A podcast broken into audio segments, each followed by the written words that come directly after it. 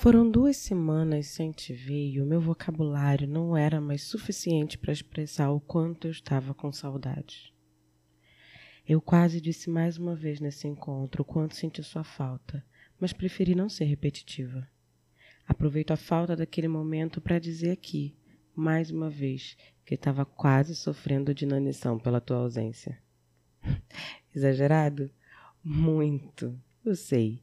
Mas que graça teria a vida sem toda essa intensidade? Eu não sei. Sempre vivi assim. Quando você chegou já era noite. Tínhamos feito malabarismo de todos os lados para conseguir um tempo para nós essa semana e até adiamos um compromisso comum aos dois. Eu te esperava cochilando e quando você foi liberado do seu compromisso, mandou mensagem avisando que viria direto para cá. Você brincou que não tinha cheiro de perfume, só o seu cheiro mesmo.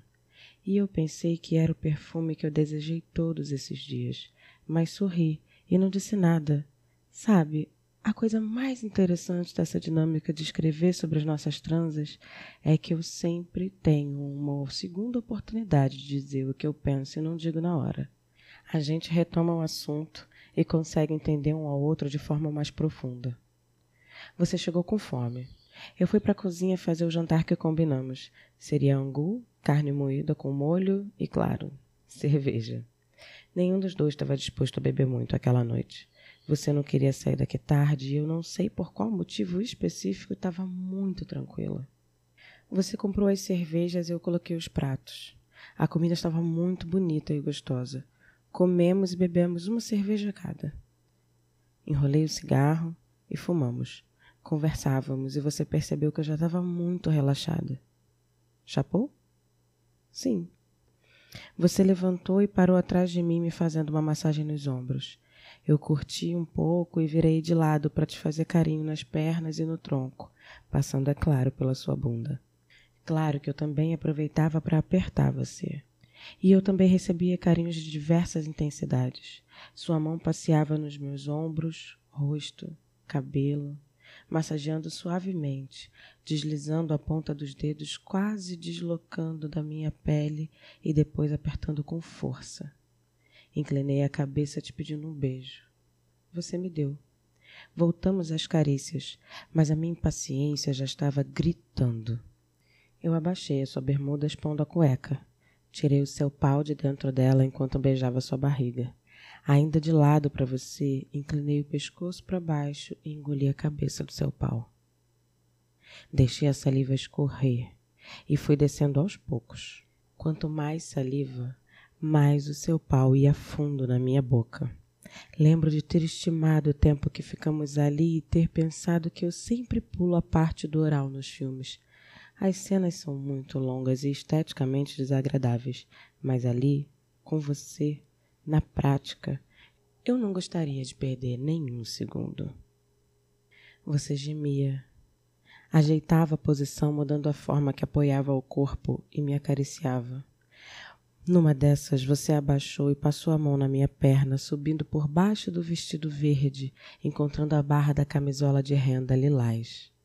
Ali eu não te reconheci. Toda a paciência libriana sumiu.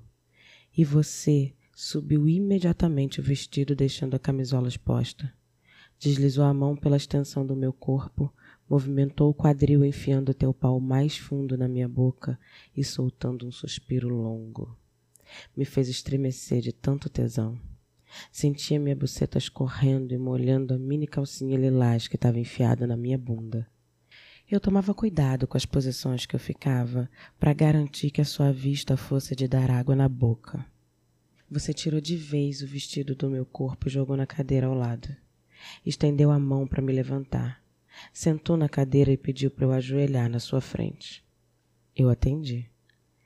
Primeiro eu abaixei, sentei sobre as pernas, me encaixando e encostando os seios na parte interna das tuas coxas, engolindo seu pau mais fundo que conseguia. Depois eu empinei a bunda, ainda com seu pau na boca, apoiando os braços nas suas pernas. Somando o tempo até ali, o novo álbum do Baco, lançado aquela semana, já tinha tocado inteiro ao menos uma vez. Continuamos e você me levantou pela segunda vez. Segurou com força o meu braço com uma mão e o rosto com a outra. me levou para o quarto e me jogou na cama. Eu vou resumir porque eu não sei se quero contar o restante dos detalhes. Eu vou decidir depois. Você me chupou enquanto eu gemia e me contorcia na beirada da cama e depois meteu em mim com força. Mas a saudade não nos deixava medir a intensidade e eu precisei te segurar. Você entendeu e continuou com força e firmeza, mas equilibrando no carinho e delicadeza. Aquela noite foi uma delícia, e não tem nada que eu possa escrever que vai conseguir transmitir todas as sensações que nos inundaram. Mas isso nunca me impediu de tentar. É rapidinho. Tô passando aqui só para te avisar que a gente tem uma página no Instagram, transacomigo.podcast. Lá a gente divulga todo o nosso conteúdo visual.